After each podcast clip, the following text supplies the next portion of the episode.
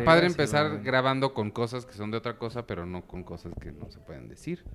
Como que es todo lo que dice Arturo. Tú estás hablando por teléfono. Publi- Sí. Sí, Checo está hablando por tele- está hablando a Amazon a pedir más cosas. A pedir más cosas. Bienvenidos al podcast de Cine Premier número 203. Ya rebasamos la meta de los 200. Llegamos al 200 y dijimos, ya no vamos a hacer podcasts. Hace tres semanas que no hacemos. ¿Sí, No, tres? No, no, Hace como dos ¿no? semanas. El, el- tuvimos un, un- un cierre, como siempre, pesadito, pero ya salió, no pasó nada. Ya terminamos la revista de diciembre y ya podemos volver a grabar. Yo soy Iván Morales. Yupi. Tú. Yo soy Checoche, que estoy pidiendo, ya pedí más cosas a Amazon ahorita. ¿Y tú?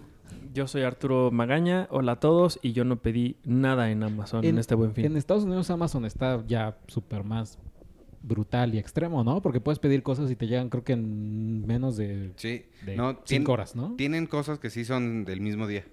Comida, los pere- perecederos. Ajá. Comida y, te- a veces, y también el que te los lleven en, tron, en drones. ¿Eso ya está activo? Eso no sé. Ya está en algunas partes. O sea, Mm. las cajitas que te llevan así, Wow. En Tron hubiera estado más padre. en tron, en En, en Parks and Recreation, la última temporada es esencialmente en el futuro. Cinco años en el futuro. Que este. Y hacen cosas como esa, como que entregan paquetes en. Pero me gusta porque nunca hacen referencia a que están en el futuro y no es muy notorio. Pero de vez en cuando ves que alguien saca un celular y es así una. Un holograma. Ajá, un holograma y cosas así, pero no, no, no llaman la atención hacia eso. Está bonito cómo lo hacen. Qué padre. Me, me gustó esa última temporada. Todas las temporadas, no, excepto, no es cierto, no es cierto. La primera es espantosa, la, y la segunda que es donde ya están eh, Rob Lowe y Adam Scott, ya está padre. No, eso, ellos salen hasta la 3. Entonces hasta la 3 es cuando está padre. No, pero la primera, bueno, es No, que sí, la la, primera es muy, es muy, muy gringa. Muy de este humor como que, como lo que hemos dicho de Beep. Pues yo nunca he entendido esa del humor gringo, porque creo que a mí me gusta ese humor gringo, pero no me gusta Parks and Rec la primera. Y yo nunca he, sab- he sabido bien exactamente a qué se refieren cuando describen algo con humor muy gringo. Pues Pero- Sí, es- exacto, que es, es- humor muy gringo. Es como cuando se burlan de ¿qué será? ¿Muy local, te Mm, refieres? Además de muy local, sí hay muchas cosas que no son chistosas. Y a ellos les dan mucha risa. Ah, el humor gringo es el humor que no es chistoso. Pues básicamente sí, hay Oh, muchas pues- cosas que no son chistosas. Hay un montón de comedias mexicanas que son humor gringo. Exacto. Exacto, y lo imitan porque funciona. No, los humor gringo es como más, sí, como medio local, pero por ejemplo, VIP. Ajá. O sea, VIP que, que puede llegar a tener como, o que es la comedia del año, no sé qué, y que realmente no pasan como del burlarse de que ella es, bueno, era, no sé, ya nunca vi las demás, pero que era la vicepresidenta y que nadie le hacía caso y, Ajá. y como todo eso, como muy lento, como muy... Sí, VIP a mí nunca me gustó. Yo sí la terminé completita y nunca me gustó. Y al final, ¿qué pasa? ¿Se vuelve Ella- presidenta? ¿Se vuelve presidenta? Ni me acuerdo. No, creo que nunca se vuelve presidenta. No me acuerdo, la verdad. El, el último capítulo es ya en el futuro también, pero muy en el futuro. Y ella este, le, le están haciendo un memorial y cosas así. Y Mm. varios. Te muestran como el futuro de cada uno de ellos, lo que pasó con ellos. Mm, Y ya. bueno. ¿Qué vieron esta semana además de VIP? Sí. Y Eh, Parks and vi- Recreation, que, ay, que hablando de Parks and Recreation, nada más para decirles que la- ya la terminé y está bien buena. No, pero hablando de HBO, porque VIP es en HBO, ya empecé a ver y voy al día con Silicon Valley. Ok. Sé que ninguno de ustedes va a querer hablar de Silicon Valley, entonces no les voy a decir que es increíble, a mí me, me encanta y dura bien poquito y me da mucho coraje. Y ya, ahora sí que viste. Eh, yo vi, fíjate que eh, estoy buscando aquí la, la nota. Me, me habían recomendado, eh, déjame ver, Luis Patiño, a quien le mandamos un saludo. Eh, Mr. Robot, ¿tú, ¿tú sigues viendo Mr. Robot, Arturo?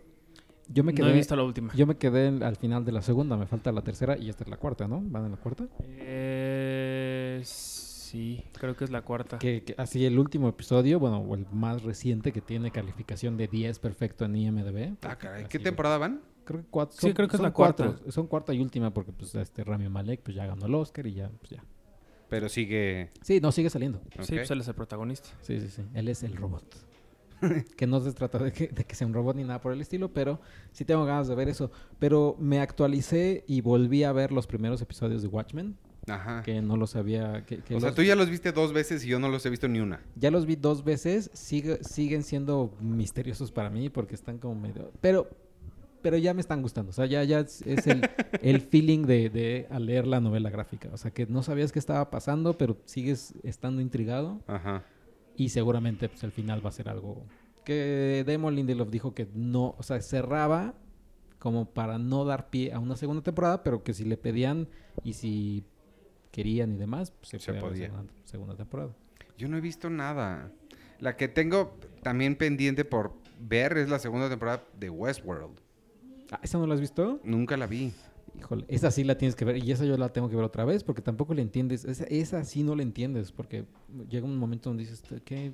Pues quién hasta- es? ¿En qué línea es esto? Hasta salió, ¿no? no en una entrevista no dijo Jonathan Nolan que la tercera va a ser más normal, más Sí, sí, menos sí. compleja. Menos compleja porque la segunda sí se pasaron. Pero sí, sí, sí, sí tengo ganas de verla.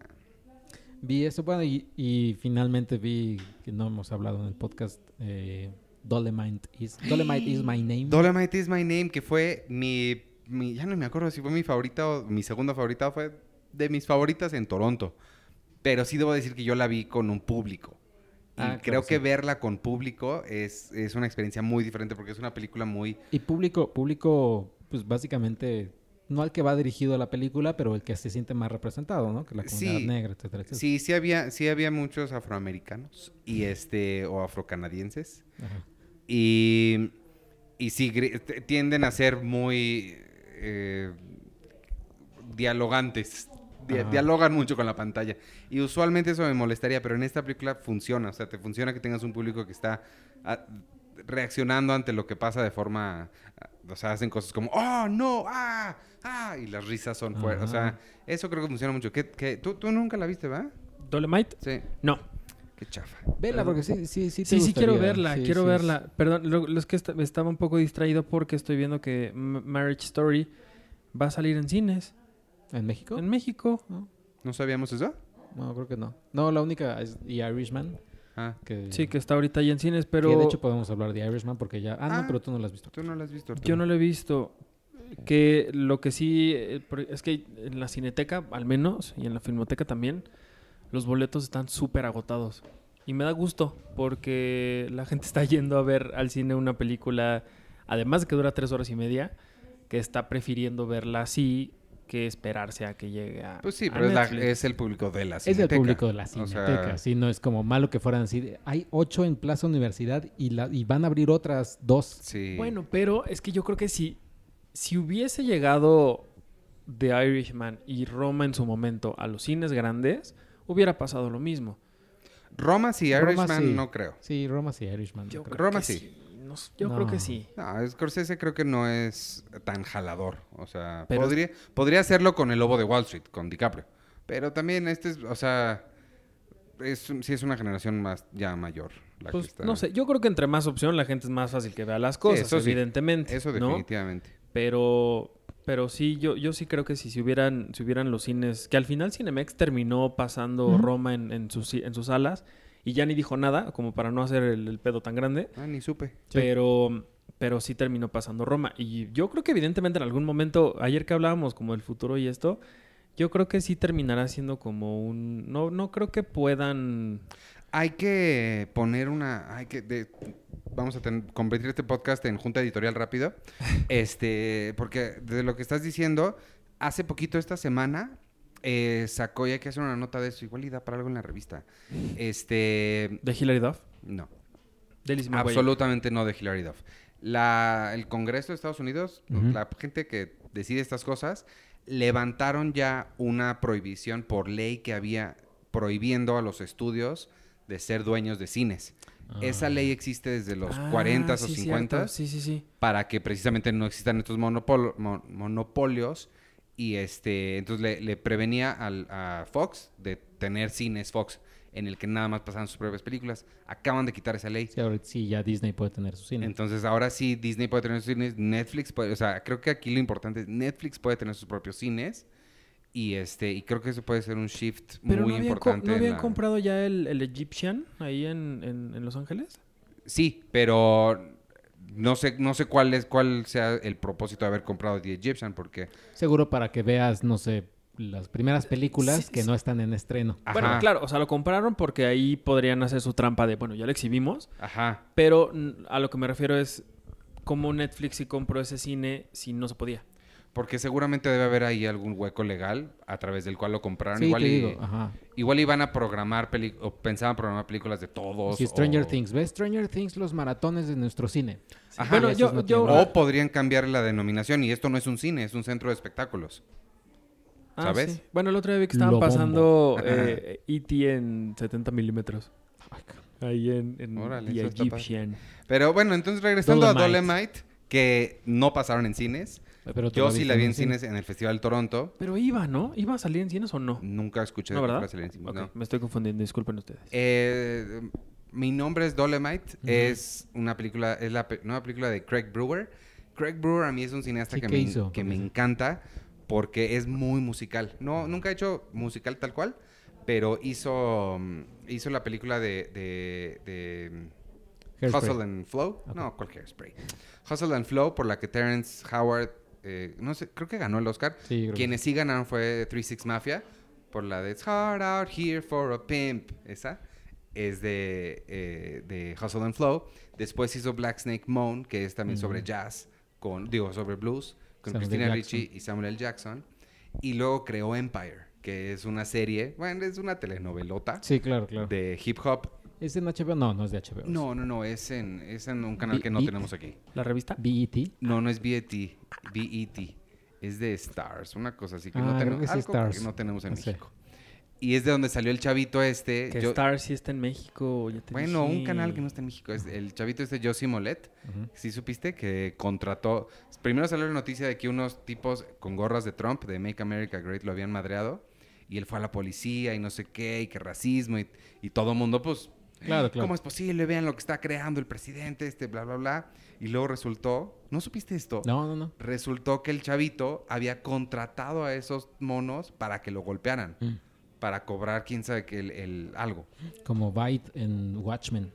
Sup- supongo. Así, Cuando lo manda, dice que lo mandan matar y él se defiende y todo. Así. Ah, ¿sí? Sí. Ah, pues eso hizo.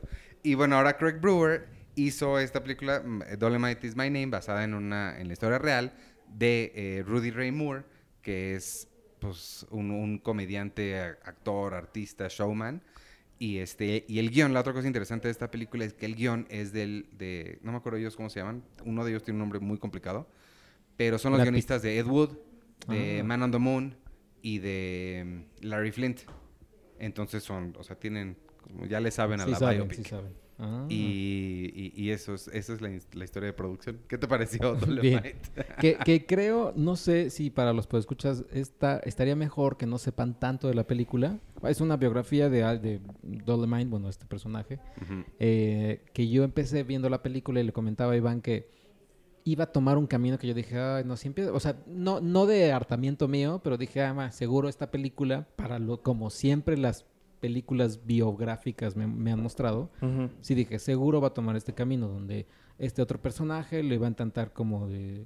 o más, más bien Eddie Murphy está tratando de ocultar algo y entonces hay un personaje que sabe ese secreto y lo va a andar chantajeando. Dije, ah, seguro es de esas películas. Dije, bueno, Ujú. pero nunca toma ese camino y va por, va por un camino que tampoco es, no es Inception, no es nada que, se, que nunca se haya hecho, pero está lindo, o sea, está, está agradable. A mí pies. justo eso es lo que me gustó, que no hay este gran problema que tiene que sobrepasar, sino que es una película muy, digo, sí tiene problemas, que sí los tiene que sobrepasar, pero no es como que, ah, velo cuánto sufre, cuánto le costó, sino es, es muy divertida la película. Lo que me gusta es que es muy divertida. Es muy divertida y es alguien eh, como súper básico. La premisa es alguien que tiene el sueño de, pues, de que su voz sea escuchada, sea como sea. Empieza, empieza cantando, empieza sacando sus, sus LPs o sus EPs, que sale ahí. El principio es un cameo de Snoop Dogg. Y ya, y conforme avanza la película, pues va teniendo siempre su- sus sueños más grandes, ¿no? Stand-up, eh, o más otras cosas así que, que está bien. O sea, yo la vi con mis papás y mis papás así estaban encantados Mira, de es verla. intergeneracional, hasta a sus papás les gustó. Ajá. O sea, mis papás Pues es que Eddie así. Murphy es... Y de Murphy, Wesley Snipes. Eh, Wesley Snipes, que de- yo, yo me... pa- Ustedes ya saben que sale Wesley Snipes, pero yo no Sí, lo tenía has idea. dicho varias veces. Y, y yo estaba viendo la película y yo me la pasaba, como no tenía nadie conocido al lado, pero yo conmigo mismo diciendo, sí es Wesley Snipes, es Wesley Snipes. Y, pero, y, y resultó que sí era. Es que hace años que no lo ves y no, no te lo esperabas, pero, pero lo hace, lo hace muy bien. Y Craig Brewer y Eddie Murphy ya van a hacer ahora la secuela de. ¿Ustedes han visto? Tú seguro sí, Sergio. Eh, Coming to America, ¿la has visto? Un príncipe en sí, Nueva York. Sí, sí. A mi Ah, papá sí, le sí, sí. encanta verla 27 veces al día. E- ese Eddie Murphy ochentero es muy bueno. Y ahora ya viene este, la secuela con igual con Eddie Murphy y con este ay Alonso Alonso se llama ¿Díaz de la Vega? no bueno Este, el, el- el- el mismo coprotagonista de, de Eddie Murphy en, en la original también regresa y estuvo chistoso porque sí vieron la foto en Instagram de Will Smith con, Sí, con- es así súper fotaza, ¿eh? Will, Sni- Will Es- Smith, Martin Lawrence, eh, Wesley Snipes y Eddie Murphy. estaban Los filmando cuatro. Ah, bueno, es que están haciendo Bad Boys. ajá Bad Boys 2 no 3 o 4 no sé cuál es y Eh, la es estaban la 2, ¿no? No, es la 3 ya. Bad Boys for Life. Salió una 2. Pues, ¿no es la, ¿Cuándo es la 4 entonces? No, la 3 está. Y se llama Bad Boys for Life. Y es la 3. Sí. Qué mal, qué mal timing. Le hubieran hecho la 4. Hubieran hecho un corto nada más. Bad Boys 3. Oye, y y ahora las- sí, Bad Boys for Life. ¿Y estas las están haciendo en, el, en los estudios de cine del señor este que estábamos hablando ayer? No sé. Se llama, él se llama Tyler Perry. eh, tiene sus estudios en Atlanta. Y no sé, sé que las están haciendo junto en el mismo estudio. Por eso se tomaron la foto, pero no sé si son los de Tyler Perry, puede ser. Y a mí lo que me dio mucha también curiosidad de, de Dolemite es que, que sí, el ejemplo está un poquito extraño, pero no sé si tan extraño, que terminando la película sí me dieron ganas de, sab- de saber y ver y escuchar todo lo que ha hecho este hombre. Sí. o lo que hizo este hombre, sobre todo porque él empieza como haciendo stand-up y mi papá inclusive viéndolo me decía, ah, es que esto es lo que empezó a hacer Polo Polo en- aquí en México, ya sabes, chistes con muchas groserías, doble sentido y demás, que eso lo empezó ha- haciendo Dolemite en Estados Unidos. Me llamaron de atención escuchar sus discos y ver después lo que hizo. A diferencia de, pues, pues, con el perdón, eh, ya sé qué va a decir. Está chistoso. eh, los adioses. o sea, la película está muy bonita, pero no me dejaron, no me dio ninguna Ah, ya, curiosidad. ya, ya dije. que- Ya, ya, ya me tardé en, en hilar. Sí, ya. No me dio ninguna curiosidad leer la poesía de esta mujer. O sea, la verdad sí fue Rosario Castellanos. Ajá, sí fue como, ah, ok, ya está Sí, linda la es película, que- bye. Eso es algo que sí- también a mí me pasó con The Hours. Cuando terminé de ver The Hours, sí me dieron ganas de leer a Virginia Woolf. Ujú. Este, Bueno, a mí me gustó Contra lo Imposible y no tengo el menor interés de ir a, ¿A las a carreras? las carreras de Ah, no, coches. pero es que te interesó por la historia de ellos, no es como que te haya dejado un gusto por las carreras. Es decir, No, sí, me gustan mucho las carreras, pero creo que en el cine son increíbles. Creo que en la vida real no, Sí, no no, lo tanto. son nada. No, no es muy cinematográfico. Pero es esta biografía que te dan ganas de, de- de saber, o sea, en el caso de Dolemite, de te dan ganas de saber un poquito más. Igual y no ser el experto en, en la materia, pero sí decía, ah, pues a ver qué... Porque además están chistosos. O sea, las cosas que hizo después son chistosas. Entonces. Pues Rosario Castellanos tuvo su importancia en el mundo. Ah, no, es muy importante. La- está- Y estamos qué comen- mal que estamos comentando no les sobre- haya interesado la poesía de Rosario. Qué bueno que no está Penny, porque ya se los hubiera lanzado encima. Estamos comentando sobre la película que no nos fomentó un gusto. Bueno, pero es- esta sí es una especie como de biografía. Sí. Sí, Los sí. adioses no. No, es que ese es el, el- el- la Y onda. nunca fue el adioses. propósito. Oye, los mi Natalia Beristain. Hablando de Penny no está, ya se dieron cuenta que no está. Pero ahorita nos va a mandar una cápsula de Cine Premier impresa. Dijo. Uy, no, pues ya, ya, pues hay que despedirnos. Pues Bye. cuatro horas hablando ya, so- ella, y hablando ya sola, ahora sí. Pues, siempre hablo En sola. esa cápsula. Mes y medio después nos va a mandar una cápsula de... No, nos va a mandar una cápsula de, de la De- de edición la de, de- noviembre. Ah, pues sí, ya es. Iván, Y- sí es 29 de noviembre. Bueno, pero pues para que exista. Oye, y rápidamente, va a salir, pues me imagino que tú no has visto, pero la vas a ver, Hernán Cortés. Oye, sí, mi mamá me preguntó de eso y le dije, no tengo idea. Y me dijo, pues ¿dónde trabajas que no sabes eso? Y yo, pues no sé. Está en Amazon Prime. Va a estar, eh, bueno, de por sí ya cuando... no, 21. el 21. Eh, va a estar en Amazon Prime, Pero todos por- los episodios. ¿Por qué Sí. no supimos? ¿Tú no, sí yo sabías? sí sé, yo sí sé. ¿Tú eh, Cuando estábamos haciendo la revista de noviembre, ¿sabías? Sí, cómo no. ¿Y por qué no nos dijiste? Este, Oscar Jainada me, me Checo hablaba. es, Oscar Checo es muy, muy envidioso. Oye, por cierto, hablando de Oscar Jainada y Cantinflas, y vean Hernán, tengo mucha curiosidad de verla, pero lo que voy a decir es... Tu crítica. ¿De qué? Las cinco estrellas de Cantinflas. No, no, no, no, no. Este, ya Ah. va a salir eh, el, el 24 de diciembre, ya anunciaron, a que además a nosotros, bueno, Arturo que tuvo esta comunicación, se lo manejaron como, por favor, te... no hicimos... Sí, Por- sí lo cambié. ¿Ah, sí? Ay, qué Sí. bueno. por favor, te ruego, por favor, que no vayas a decirle a nadie que Caído del Cielo, la película de Pedro Infante con Omar Chaparro, se estrena el 24 de diciembre. Te lo ruego que no le digas a nadie. Ok, no le digo a nadie. Al día siguiente, comunicado. La película se estrena el El 24. 24 de diciembre. Yo, yo creí que iba a ser como estas cosas de Netflix que usualmente, y hasta en Navidad es cuando más lo hacen. Claro. Sí, Como de, ah, por cierto, oigan, acaba de salir esto. Como lo que hicieron en el Super Bowl con... Con Cloverfield Paradox. Por cierto, les tenemos este regalazo que es una medio Y basura. en- no, lo hicieron en Navidad con Y Sofía ahí les Coppola. va Larry. Ah, ¿Cuál? El especial de Sofía Coppola. Ese también llegó de de sorpresa. Bill Murray, pero ¿no? ese está Y horrible. Bill Murray. Sí, está feo, pero fue de sorpresa. Es No. como, como el, el- en Navidad, así, el, que, el invitado que llega y, mira, te traje este pastelito y todo, ay, gracias, ya lo Y lo comes. pruebas y, ay, qué Ah, padre. Que esta película me da, híjole, o sea, por un lado, para quien no sepa, se trata de... es Como un- caído del cielo. Como caído del cielo. Eh, a Pedro Infante no lo dejan entrar al cielo. Este, porque, Lleva pues, 60 años en el limbo. porque obviamente no lo dejan entrar al cielo. Y lo regresan a la tierra, pero no lo pueden dar cuerpo de nuevo, entonces se mete en el cuerpo de un imitador, que es el mejor imitador de Pedro Infante de México, que es Omar Chaparro. Omar Chaparro. Se llama Pedro, no sé qué. Algo. Y este. Y yo digo, bueno, por un lado está esa película que suena como suena. Y por otro lado, ¿creen que no se atrevan a hacer? Yo siento que no se atreven a hacer una biografía de Pedro Infante. Porque si les fue como les fue con Cantinflas, que desde que anunciaron que le iban a hacer, nadie la quiso. Contrataron en español para hacer Cantinflas y la gente la quiso menos. Y la estrenaron en cines y yo fui el único tarado que le gustó. Eh, a mí sí me gustó.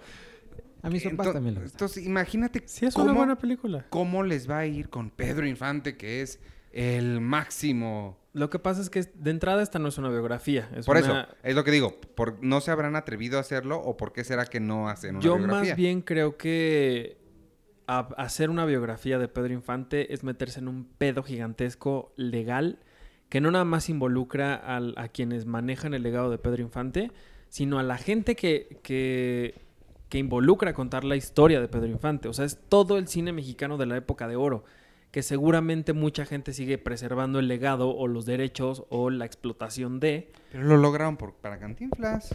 La misma gente. Pues sí. Sergio pero- ya se va porque él no tolera la mera de idea Cantinflas. de una biografía de Pedro Infante. Pero en Cantinflas era como, ay, mira, ahí está María Félix. Y no te dicen, es María Félix. Sale una mujer igualita a María Félix. ah, y claro. das Aquí, por- aquí sí tendría que Aquí, ser. si vas a contar la historia tal cual de Pedro Infante, sí es meterte en muchos problemas. Y además un poco desmitificar un poco a este hombre que, que Sí. sigue siendo el ídolo de México. Yo creo que va por ahí, que desmitificarlo creo que es un problema muy grave que no se quieren aventar. Y, y que la verdad, yo creo que, que sí podría ser interesante Claro que Y al mismo tiempo no. Porque, digo, eh, es como a lo mejor un ejemplo muy estúpido, pero si te gustan las salchichas, como para qué quieres ver cómo se hacen las salchichas, ¿no? Es como romper un poco como la ilusión, como el, el- el- el- pues esto, o sea, el desmitificar a alguien. A mí me gustaría más que, que, que a lo mejor se exploraran otras facetas de él, ¿no? O que se explorara como un poco el rodaje de alguna película icónica. Ay, eso estaría bonito. O que se hiciera una ficción de él con eh, Jorge Negrete, por ejemplo. Que los revivan como a James Dean. No, no, no, pero a, a lo mejor que a- hablar de una ficción a lo mejor de, de su supuesta rivalidad que tenían. No, lo que me gustó mucho es la historia de un rodaje. Sí. O sea, cómo, se, cómo se rodó Los Tres Huastecos. O, Ahí está, o- pues háblale a tus amigos productores. Ahorita les hablo. Esa no es nada mala idea, porque sí, no te metes con la desmitificación, no te metes con el ídolo, cuentas cosas nuevas y puede estar padre. Sí, Ahí sí, está. sí, sí. Copyright Arturo Magaña. La historia de A Toda Máquina. A, a toda máquina. Ah, Ahí está, luces, cámara. ay, así se, llama, así pues, se llama es- la película. Se llama Luces, cámara, ATM. ATM. No, sería, yo creo que sería mejor si te vas a enfocar en una película, serían nosotros los pobres. No, pero, pero nosotros los pobres es triste. A toda máquina es divertida. Entonces el rodaje. Sí. Porque a to- eh, todos nosotros pobres va a ser más, ah, no sé qué, que, ah, pero ya la quemaron, ah, no. A mí en realidad, creo que ya lo he dicho, y si no lo he dicho, este, pues ustedes se van a enterar. A mí Pedro Infante casi no me gusta. Mm. Casi no, nunca he sido fanático de sus películas, nunca me gustaron sus historias, nunca me encantó él. La Ve la- verdad, la- canta la- muy padre, pero no. Vela, que es la favorita de mi mamá, que se llama Pablo y Carolina. Está bien Con bonita. Silvia Pinal en fin de año. No, con Iracema Dolán.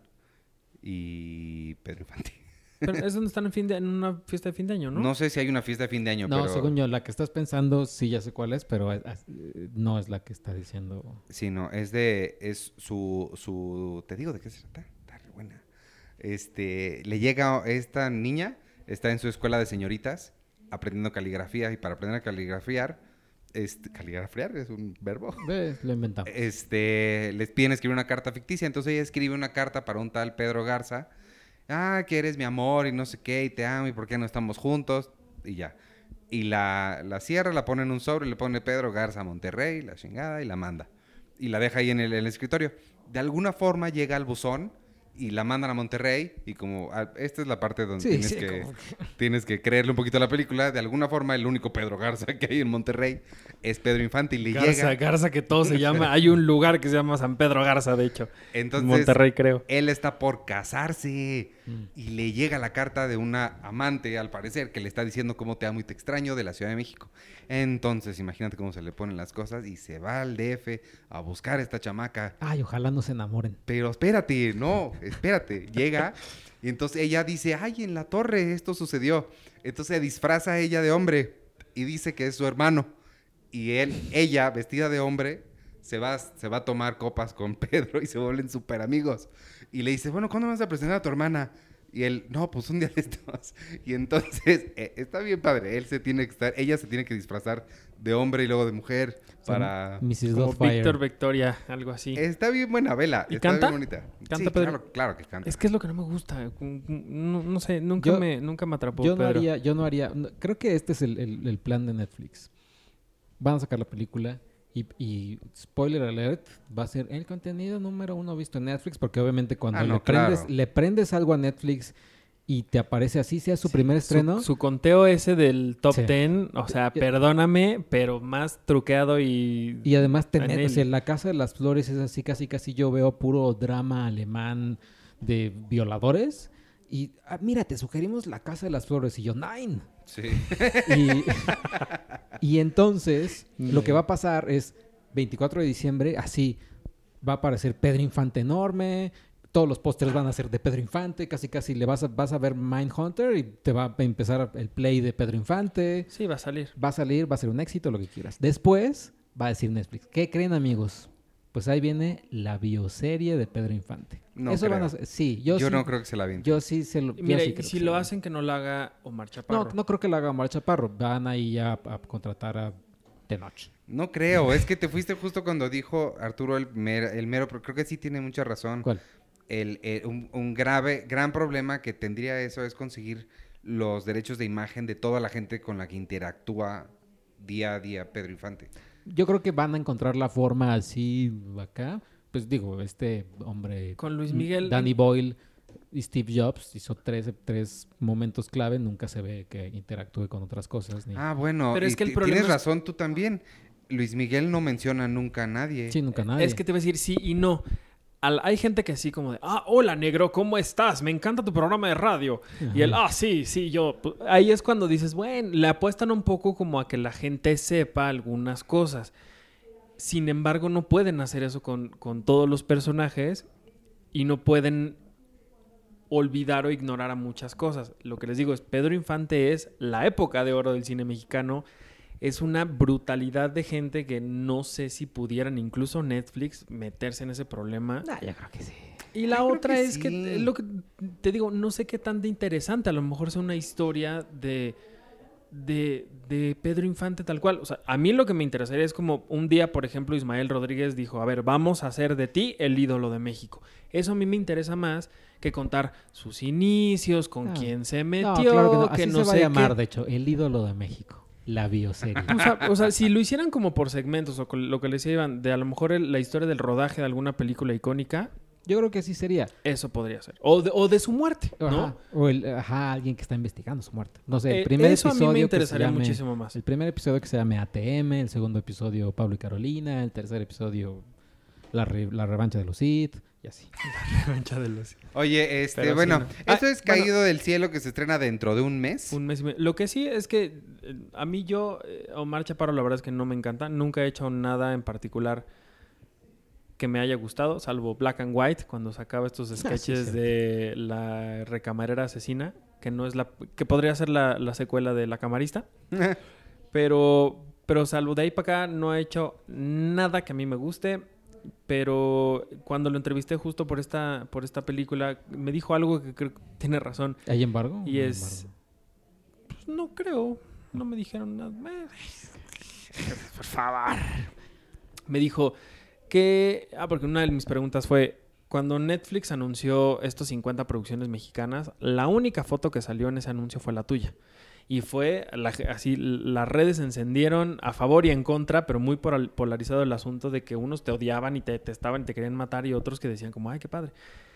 Y él me decía pues, que él respetaba las opiniones, pero que sí pedía un voto de confianza para ver qué es lo que hicieron y para ver cómo es que hicieron, que ellos no están tratando de hacer una biografía, no están tratando de, de hacer otra cosa polémica y demás, sino simplemente rendir como un homenaje a Pedro.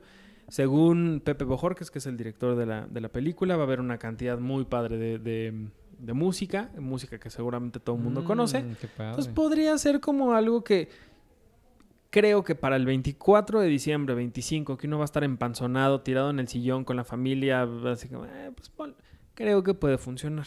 Sí, yo... sí. Que la, que la historia es, regresa aquí, regresa Pedro Infante al, al cuerpo de este hombre, pero antes este hombre, este imitador, le puso el cuerno a su mujer, que es Claudia... ¿Es Claudia? ¿Cómo? Ana Claudia Talancón. Le pone el cuerno a Ana Claudia Talancón con Stephanie Cayo, eh, que es la actriz que sale en Club de Cuervos.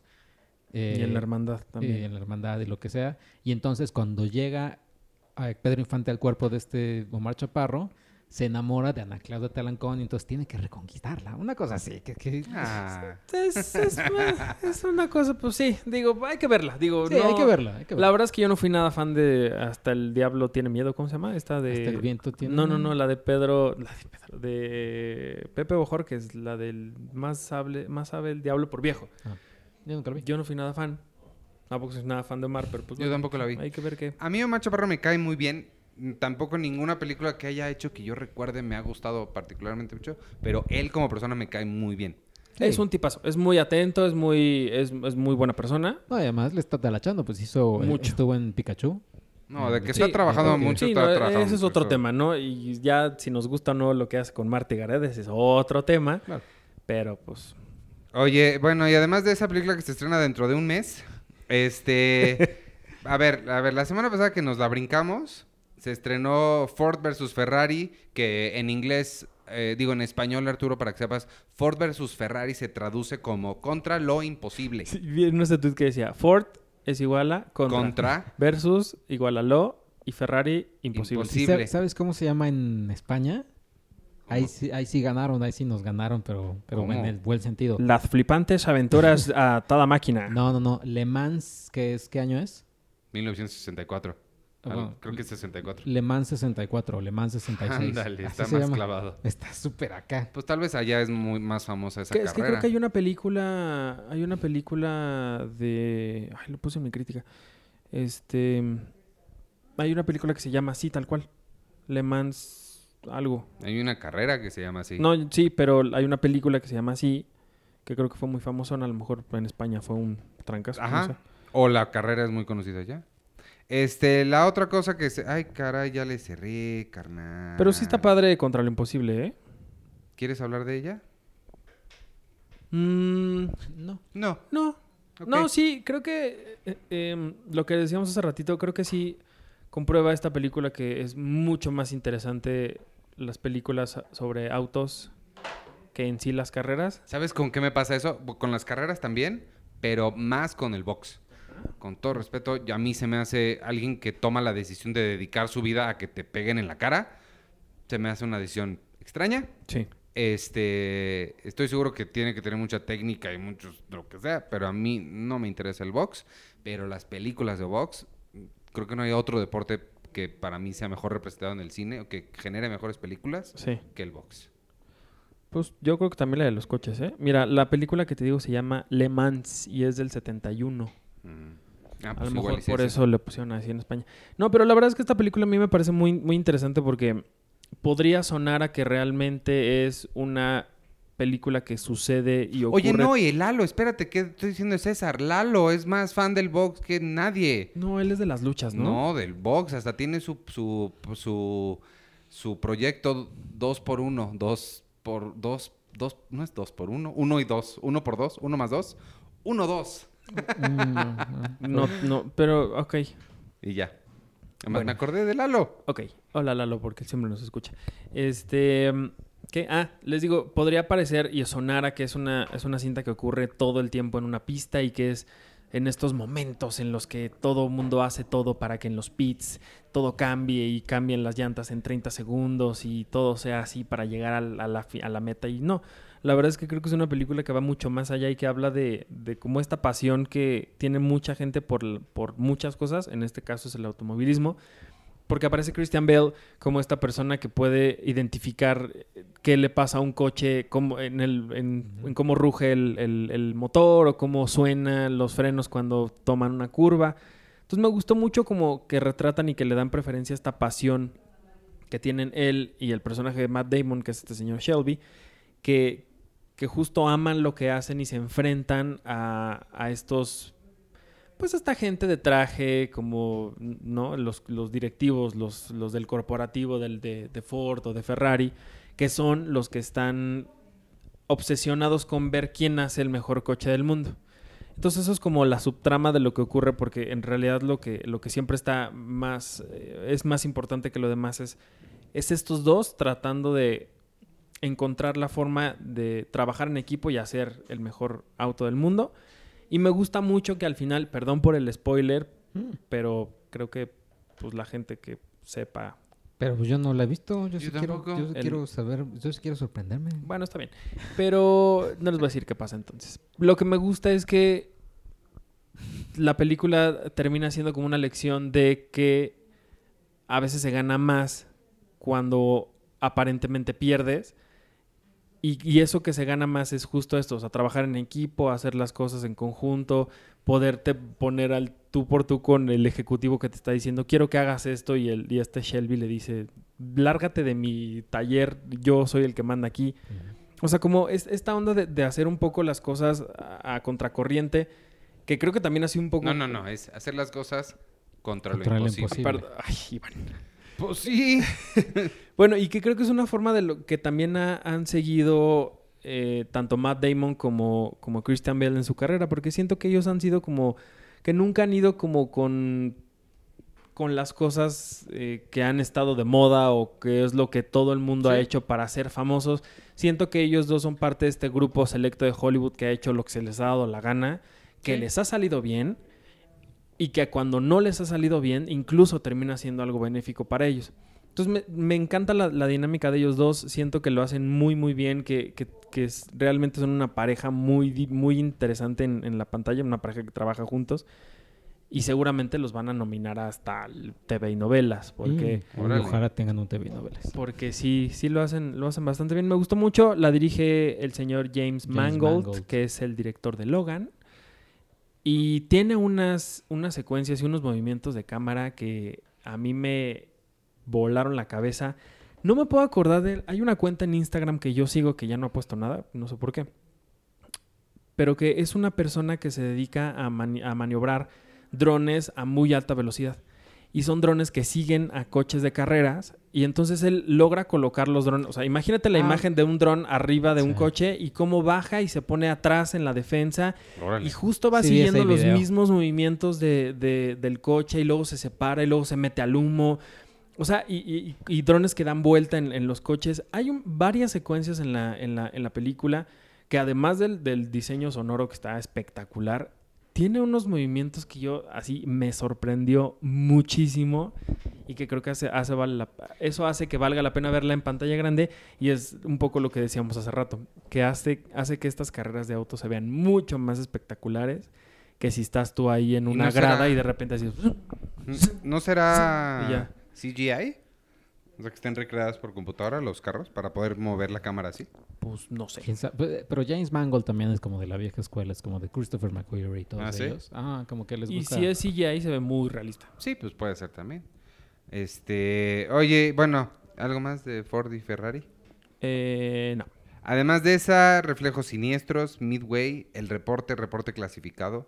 ¿Esa no la viste? Es Meryl Streep y Steven Soderbergh. De Reporte, Net- de Netflix. reporte clasifica. No, esa fue. ¿No es The Report?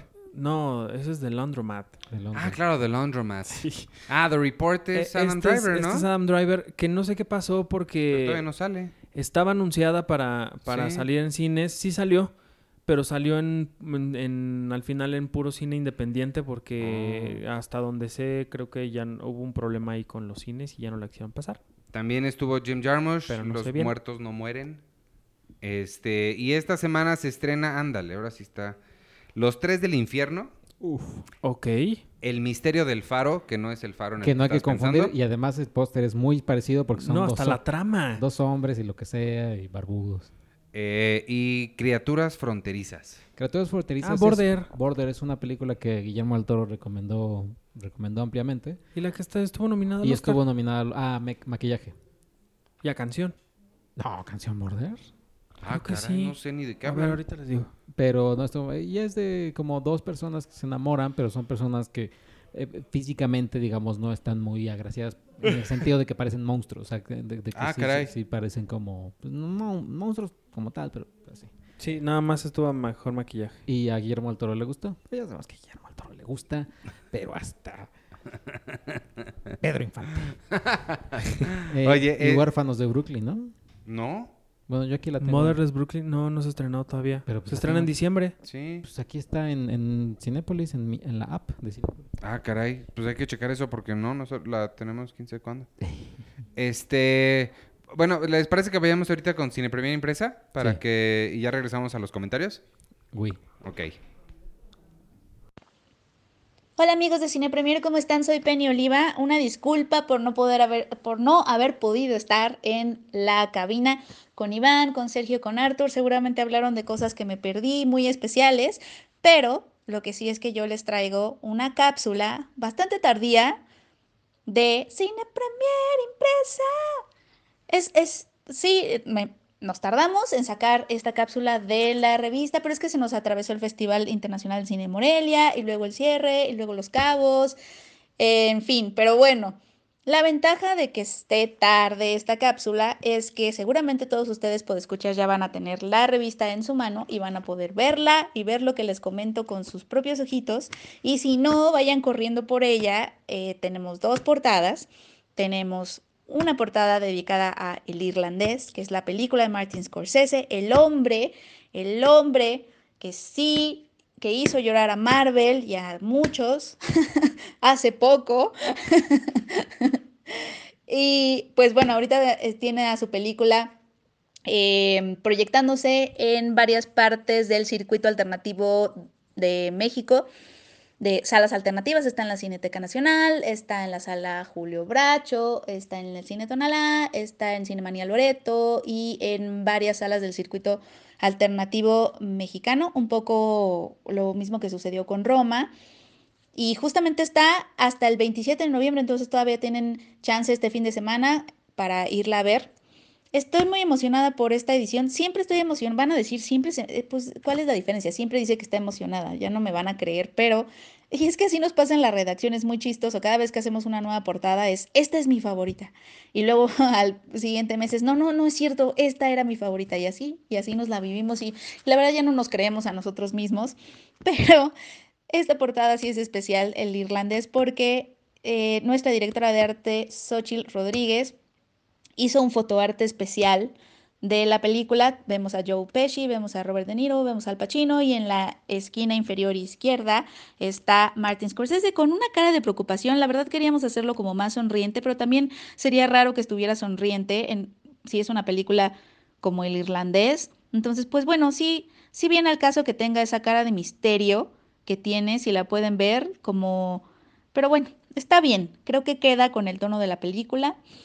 Y pues bueno, estamos muy orgullosos de este arte especial que tenemos en la portada. Y por otro lado tenemos también una ilustración de Watchmen como portada, como segunda portada. Y es una ilustración que obviamente retoma los elementos característicos del arte que siempre ha acompañado al cómic. Está la carita feliz, está el ketchup y están eh, varios personajes que apuntan y, y obviamente hacen guiños a los personajes clásicos de este universo, pero también que tienen que ver con lo que está pasando en la serie de HBO en este momento, la de el show del showrunner Damon Lindelof, y que básicamente es una secuela de los cómics. Más o menos de eso habla el texto de Sergio, que es el primero que voy a, destacar. Sergio hizo el texto de Watchmen. Me gustó mucho porque un poco retoma y contextualiza muy bien lo que ha pasado con, este cómic y cómo cómo cómo ha llegado a, eh, pues al cine, a la televisión y cómo el hecho de que se siguen haciendo cosas con este universo no puede ser una mayor pesadilla para su creador Alan Moore todo lo que pasa con su universo a nivel, o sea, todo lo que DC Comics hace con su universo es un dolor de cabeza para él. Y pues esta serie no fue la excepción. De hecho, Damon Lindelof le contó, le cuenta a Checo, a Sergio en la entrevista, que pues sí se acercó a Alan Moore, ¿no? Sabiendo que era muy probable que Alan Moore le dijera, pues la verdad no quiero que hagas la serie, como siempre sucede. Y sí, sí le dijo eso, la verdad te soy honesto, no quiero que suceda la serie.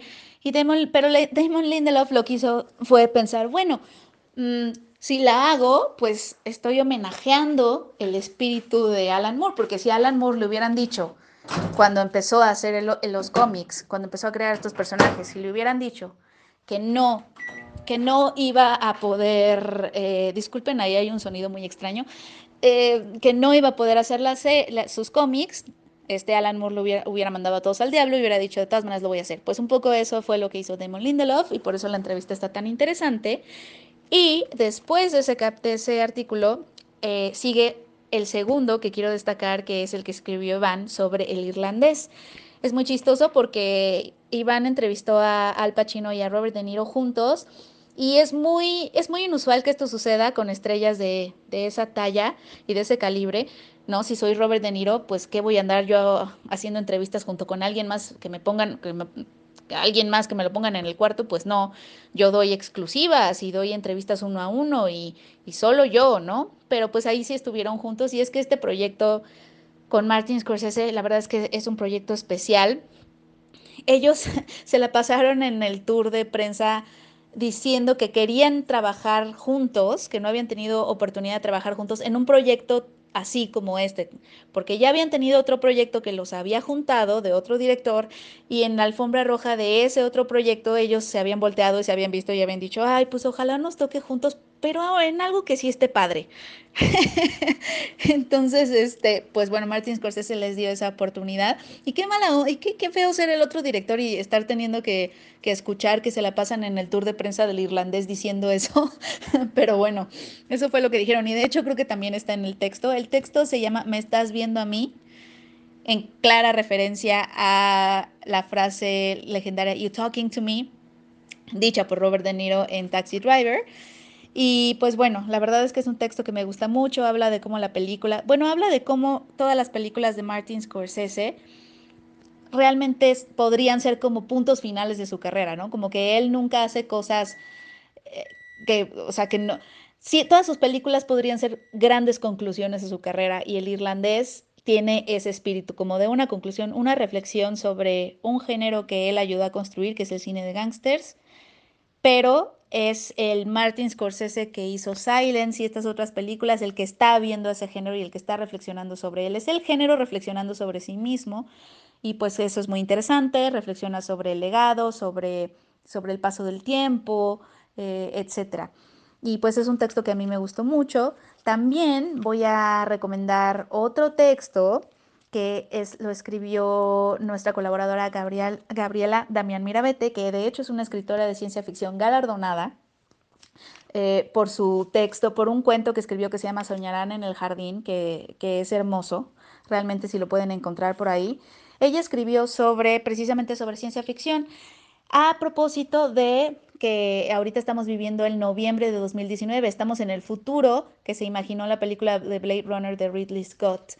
Eh, y pues bueno, ya, no, ya nos alcanzó ese futuro. Y entonces ahorita la pregunta es, ya que estamos en el futuro, ¿cuál es ahorita nuestra perspectiva del futuro? ¿O cómo estamos viendo ese futuro ahorita? ¿O quiénes son los que están escribiendo sobre ese futuro? ¿No? ¿Quiénes están haciendo esas predicciones? ¿Quiénes están imaginando? Y pues obviamente el texto... Eh, se centra en cómo la vanguardia de la ciencia ficción, tanto en literatura como en el cine, la están llevando las mujeres, ¿no? Por ejemplo, vemos cosas como High Life de Claire Denis, ¿no? Ahorita, películas como Advantageous, que son mujeres que están haciendo ciencia ficción diferente, que está muy centrada en el cuerpo, por ejemplo, en, en, la forma en que experimentamos el cuerpo, en la forma en que la identidad de género, la raza, este, la nacionalidad, eh, todas estas condiciones sociales nos atraviesan y cómo también atraviesan nuestro futuro. Entonces, es un texto realmente que vale mucho, mucho la pena.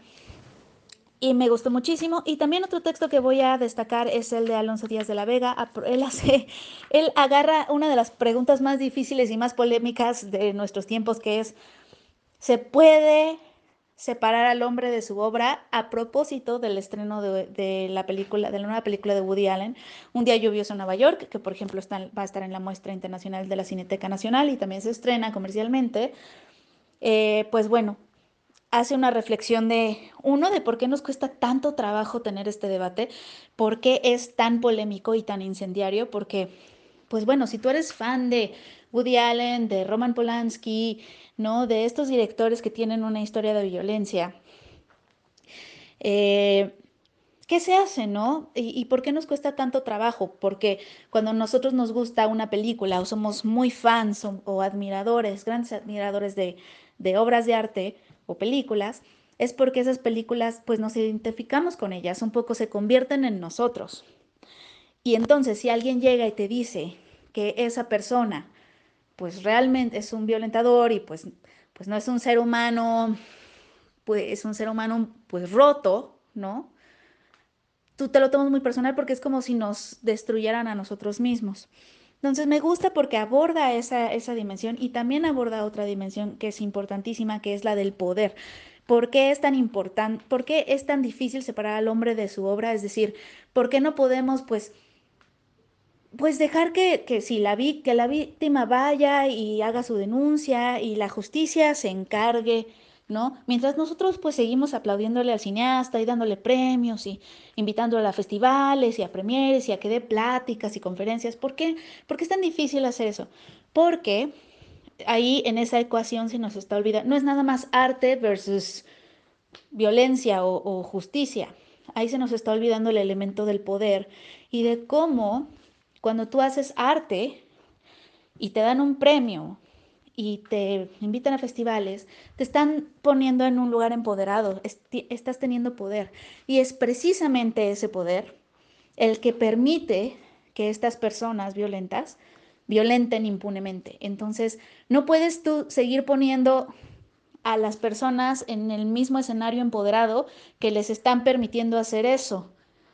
Entonces, he ahí el dilema, he ahí el dilema. No es nada más pues déjenlo hacer su película, caray, ¿no? O sea, y, que, que, se enfrente a la justicia, pero que haga su película. Es que las cosas no son así sencillas, no es blanco-negro, no son dos cosas ahí, o, o, la ecuación no nada más tiene dos elementos, ¿no? Hacer arte y justicia. No, hay ahí una serie de juegos y de dinámicas de poder que son las que, las que hacen esto pues imposible, ¿no? Y la que nos ponen a todos en muchos aprietos, y de las cosas que hablaba Lucrecia Martel ahora en el Festival de, Venecia.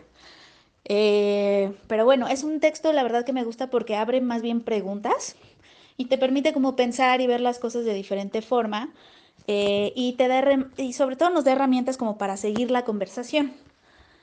Y pues bueno, esos, esos son los textos que yo destacaría. no quiero hacer esta cápsula demasiado larga, pero pues bueno, hay, también tenemos predicciones del Oscar, ya tenemos, tenemos un artículo ahí en donde ponemos cuáles son ahorita las películas, ya, ya hay favoritas para las categorías principales, entonces para que puedan darse una idea de cómo va esa carrera. Y pues básicamente eh, serían las, las, las cosas que destacamos. También tenemos una, un artículo de las mejores películas de terror de la década. Em, ustedes recordarán que en cada edición hemos estado haciendo ese conteo de las mejores de cada género eh, y el género cambia este mes con mes. Tenemos también una visita, hicimos también una visita a Walt Disney Studios para conocer un poco más de los secretos de Frozen 2. etcétera. Bueno, tenemos como mucho contenido muy padre. Espero que la puedan, eh, eh, espero que ya la tengan en sus manos y si no, corran por ella. Y pues yo creo que este es el fin de la cápsula de Cine Premier Impresa. Espero que hayan disfrutado y que se animen eh, a, ir, a, ir, por la suya. Yo me despido, soy Penny Oliva, arroba Penny Oliva, y nos vemos, nos escuchamos la próxima semana. Listo, ya estuvo. Muy bien. Eso fue Cine Premier Impresa. Y luego los comentarios, ¿no? Vamos a decir. ¿Sí? Del podcast pasado, que fue en realidad el de hace dos semanas, que fue el de Doctor Sueño. ¿Qué preguntamos? Oye, ¿y mi entrevista con Mónica Lozano la vamos a poner al Ah, final? tu entre- Órale. ¿O quieres presentarla de una vez? Pues quieres, como sea. ¿Tú dónde viene el caso? ¿Con nada? Pues. Pues de una vez. Ok. Entonces va, pues, haz la introducción De para... una vez. Para, de una Vero- avestruz. para, Verónica, para Verónica Castro. No, no es Verónica Castro. Eh, hoy en, en- No sé si va- esto va a salir hoy o, o ayer, no lo sé. eh, tomó ya posesión oficialmente, más bien se, le- se presentó a los medios la, la presidencia de Mónica Lozano, la- una productora de cine mexicano muy importante. Eh, ella sucede en el cargo a Ernesto Contreras, el director de Sueño en otro idioma. Y eh, pues hoy digamos que presentó como a lo que podría definirse como su gabinete. ¿Cuánto dura está- la presidencia de la academia? Dos años. Ok. Y pues bueno, presentó a la gente que, que, la, que la acompaña. Y ella es eh, la primera productora mujer que, que está a cargo de la, de la presidencia de la academia. Eh, si bien ha habido, había habido ya un, un- un productor antes en, en- en este puesto que había sido... eh, ay, se me fue el nombre de este, de este hombre. Pero bueno, él estuvo en, en IMCINE, ahorita les digo el nombre, se me escapó, pero él estuvo nada más seis meses porque fue presidente, Jorge Sánchez, perdónenme, él fue, él fue nombrado presidente de la academia, pero a los seis meses se fue al IMCINE y estuvo todo el IMCINE en el sexenio pasado. Entonces digamos que no estuvo tanto tiempo como pues en, la, en la presidencia, du- duró muy poquito. Entonces Mónica Lozano podría ser propiamente la primera productora que esté a cargo de la academia. Y me parece que llega en un, en un año muy importante, muy complicado, muchísimo más que el año pasado, creo. Y pues los retos que va a tener van, van a estar bastante interesantes. Hablamos un, un poquito con, con ella de todo esto y pues esto fue lo que nos contó. Eh, nada más rápido, me gustaría decirles que Mónica Lozano, para quien no sepa, es productora desde Amores Perros hasta La culpa la tuvo Ana ¿Qué Claudia culpa tiene el niño? ¿Cómo se llama? ¿Qué culpa tiene el niño? No, pero la niña no se llama Ana Claudia Talancón. Carla Sosa. Carla Sosa. Entonces es productora de todo tipo de cosas y mm, la, pues es la productora más importante. O bueno, con Berta. Pues sí, es, es de las es de las productoras más importantes y además muy pocas que tienen esta visión de, de trabajar en los dos mundos Arte, comercio. y que hace que los beneficios del comercio le ayuden a financiar óperas primas o, o películas de directores que son muy buenos pero que no tienen tanto apoyo como, como usualmente sucede en México. Entonces me, me parece esta dualidad muy interesante y justo también hablé de eso con ellos, a qué tanto de su vida como productora le va a ayudar a trabajar en la academia. Entonces pues escuchemos. Vamos. ¿Cómo estás? contenta, llena de, de retos, emocionado, con este pues con un equipo muy padre, como viste, hay una representación de todas las disciplinas en el comité coordinador y de gente con muchísima trayectoria y con un compromiso enorme por cambiar las condiciones para el cine mexicano y nuestro audiovisual. Cuando, cuando Ernesto asumió la presidencia, justo hablé con él en un festival de Morelia y le dije, "Te va a tocar un año difícil porque es la transición de gobierno y es las cosas. Nadie nos hubiéramos imaginado nunca que hubiera sido tan complicado, tan difícil. Y creo que ahora puede ser que venga peor el, el asunto. ¿Cómo lo ves tú?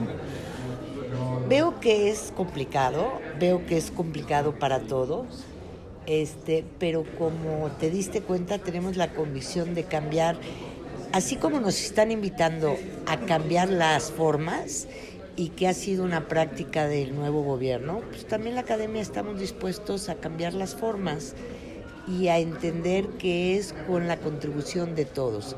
Pero yo estoy convencida de que hay un entendimiento pleno de la labor que realiza la academia y que gracias a eso vamos a recibir la colaboración que requiere la academia para que seamos de verdad la entidad que contribuya al análisis, a la investigación, a la reflexión, al trabajo académico para la definición de políticas públicas que pues que apoyen a que nuestro ámbito del cine y el audiovisual sea punta de lanza y dejemos nada, o sea, que no nada más digan son el cuarto mercado de venta de boletos en el mundo o el quinto mercado de suscriptores para las plataformas en el mundo, sino que seamos y el segundo o tercer mercado de volumen de producción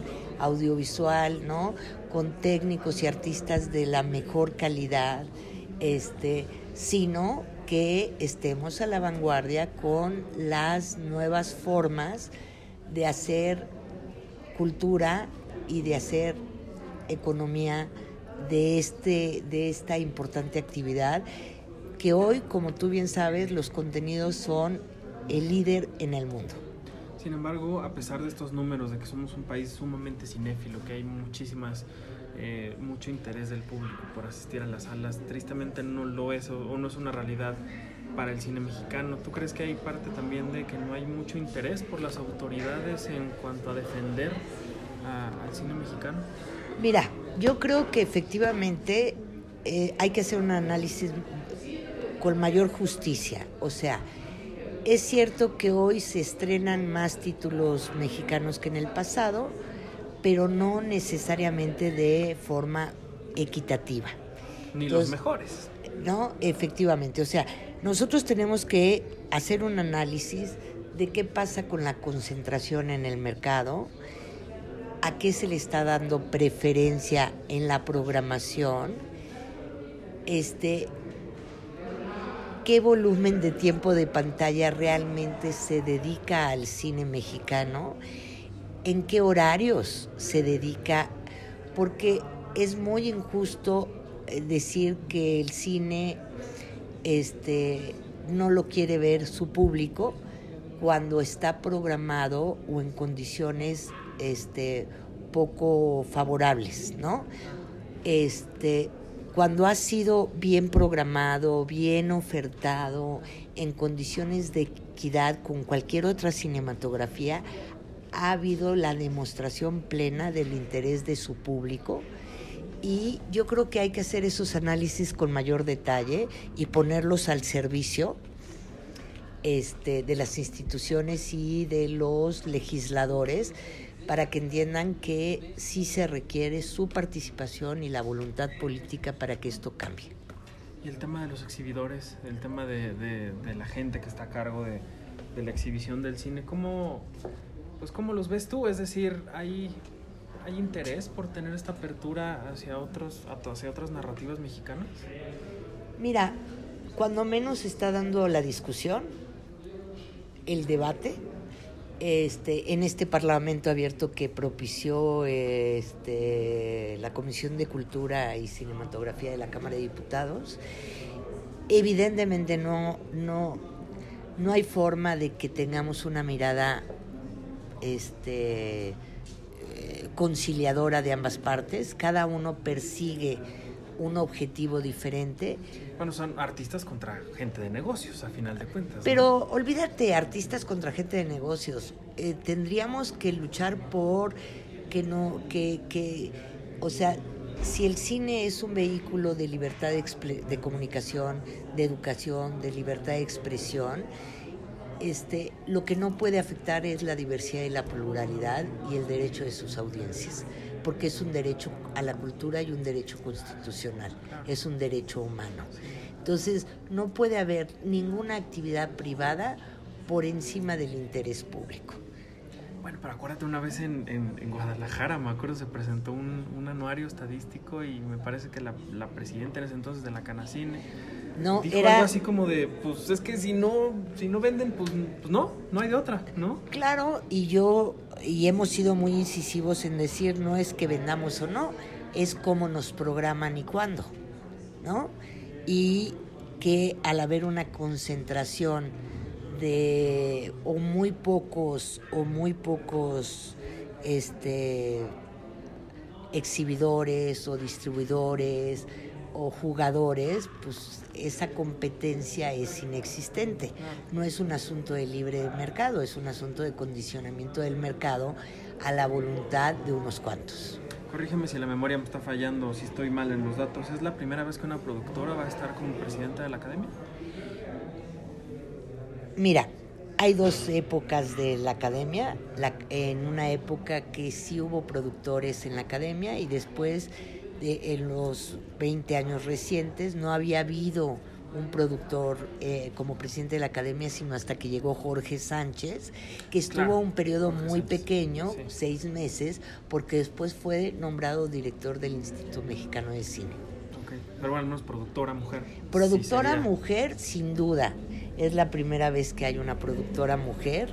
Este, me siento sumamente halagada y la verdad luchamos este, hace algunos años porque los productores fuéramos incluidos y hoy pues es una enorme satisfacción que no nada más fuimos incluidos, sino reconocidos en términos de la labor que hacemos dentro de la academia. ¿Qué, qué de tu oficio, que lo has hecho por tantos años y que te ha dado tantas satisfacciones, crees que sea una buena herramienta para implementarla como presidenta de la academia? Pues mira, yo la inclusión, la inclusión, la participación de todos, escuchar, ¿no?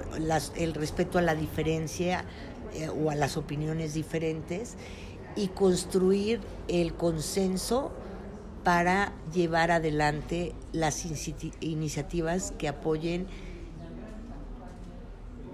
las condiciones que impulsan la mayoría.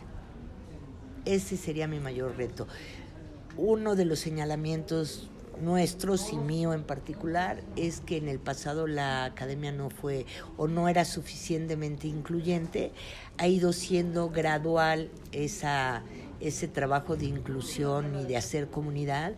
Y la verdad mi mayor interés es cohesionarnos y hacer comunidad e integrar a todos aquellos que quieran expresarse a través de la academia creo que ahorita hay tres puntos que son, digamos, con tus primeras acciones. Me parece que la primera es el tema del, de lo del, patronato, es decir, de, la gente que, vaya, que, buscarían cómo tener este tipo de recursos, ¿no? El otro es el tema del presupuesto de la academia y el otro sería también la camarista, ¿no? En, en, Hollywood, ¿crees que son esos como tus tres primeros? Para el mes de diciembre, si estamos lo que queda de noviembre y diciembre, los temas más importantes efectivamente es apoyar a que encuentre un camino la camarista para ser nominada para el Oscar, este, dado que pues, es la película seleccionada por, por la Academia Mexicana, este, y que nos parece un trabajo muy distinguido. Y este, sin duda, eh, eh, hacer las invitaciones a estos miembros de la sociedad en México que puedan contribuir siendo miembros del patronato para que nos ayuden a alcanzar los objetivos y eh, buscar eh, los financiamientos privados o públicos que requerimos y obviamente dialogar con las instituciones para buscar que haya la asignación de recursos a la academia para el cumplimiento de sus programas y la participación de todos los miembros de la academia con cuotas o con aportes que hagan posible su actividad. Eso es lo que tenemos que hacer de manera inmediata lo que queda de noviembre y diciembre. Y ya, ahí terminó. Sí. Qué, eh. bueno. Ahora sí vamos con los comentarios. Con los comentarios. Yo tengo, la pregunta fue qué, para que pienses Arturo, ¿qué adaptación de Stephen King, ya sea serie o película, es tu favorita? Eh, Uy. Eh, Jonathan, y vamos a tener algunos, algunas discusiones aquí sobre el milenio. Jonathan Castanón, el siglo, milenio y década inician en el 1, es decir, el 2001 inició este milenio. Ah, sí, pero eso, eso creo, según yo lo dijimos, si no, pensamos, pensé, bueno, eh, pensé en decirlo. O sea, sí, claro, eso lo que acaba de decir él es, es técnicamente lo que es cierto, por supuesto, porque no existe el año cero. Sin embargo, la convención es que todos lo celebramos cuando cambia el dígito a cero. Pero no, tienes toda la razón. Eh, Jonathan Castillo. Jonathan Castillo. ¿Eh? Eh, Pedro Castenón. Soto, no he visto todas las adaptaciones de ¿Pedro Sola? No he visto todas las adaptaciones de King, pero sin duda mis favoritas serían Misery y Shawshank Redemption. Kathy Bates Rules. Acabo de ver Misery porque leí el libro. es maravillosa. Leí el libro, vi la película, no me encantó la película. No, el libro está bien padre. Eh, Tainoco Rivera dice, en clase de estadística nos comentaron que al momento de redondear datos es importante fijarse en, en la última unidad. Por ejemplo, 9.6 sube a 10, 9.4 se mantiene en 9. Tomando esto en cuenta, las primeras cinco unidades que mantienen el número son 0 del 0 al 4 y del 5 al 9. Hacen que suba el siguiente número, por lo tanto que podría decir que se cuenta 10 unidades desde el 0. Mm, partiendo de esta base, es posible que la década pasada comenzara en 2010, terminara en 2019 y la siguiente década comience en 2020. Ok. Ok. Pues nada, mi película favorita es Shawshank Redemption. Eh, Juan García, él, él nos pone también los, los minutos a los que se está refiriendo durante el podcast. Ajá. Por eso va a estar medio extraño aquí. Qué chistoso que Penny le moleste ese romanticismo siendo romántica minuto 47-17. y por lógica el amor no existe, solo es simple atracción física o conven- conveniencia económica. No, no es Ah. niña Penny, minuto 54-14. Sí es una niña, eso sí ¿Quién? me acuerdo y es una... eh, estábamos diciendo que habían sexualizado mucho el cuerpo de la protagonista de Día de Muertos, Ay, que tenía 15 años y dij- dijimos que era una niña y eh, esta persona ha estado diciendo en dos podcasts que no es una... que ya no se considera como una niña. ¿A los de 15 años? Yo creería No, claro que a los 15 años todavía uno sigue siendo un puberto niño bastante ignorante de la vida. Así que yo sí creo que sí es muy asqueroso que pongas a una niña de 15 años como la pusieron en el día de en la película del Día de Muertos. Y estaría interesante que hicieran una sección del, del canal sobre películas mexicanas de la época de oro del cine mexicano. Ja- Hoy empezamos con eso. Hoy y empezamos. me hizo reír mucho Iván con su chale. Ya tenía mucho tiempo que no escuchaba esa palabra desde que tenía como ocho años, pero chido, Iván. ¿Qué dije? ¿Por qué dije Chale. chale? No, ¿Nada dijiste más? chale nada más. Oye, ¿por qué no hacemos el cine, cine de época de oro mexicano uno a película a la vez? Uy, no. Eso estaría bonito porque hay muchas películas que valen mucho la pena Sí, estaría padre. rescatar y que no son El tan famosas. El título está muy rebuscado. De eso me estoy riendo, Ah. no del concepto. Ah, porque por ejemplo, eh, el otro día vi en, en la, en el ciclo que están haciendo de Luis Buñuel, vi El Gran Calavera. Yo nunca la había visto Ah, es la de los nobles. y me encantó. Está bien, bien padre. Entonces, es, es padre como recordar esas películas que no son tan famosas. Sí. Eh, Patrux MX. No es mi favorita, pero Cat's Eye es una de las primeras películas que recuerdo ver. ¿Cuál? Ahora, Cat's Eye. El gato, el, el ojo del gato. Ahora no es muy recordada, pero salían Drew Barrymore, James Woods, un gato y un duende. Yo era muy muy pequeño y la veía en casa de, mis- de mi tío porque en mi casa no teníamos VHS o beta. Nunca la he vuelto a ver, pero recién eh, me enteré que es adaptación de relatos cortos de Stephen King. Oh.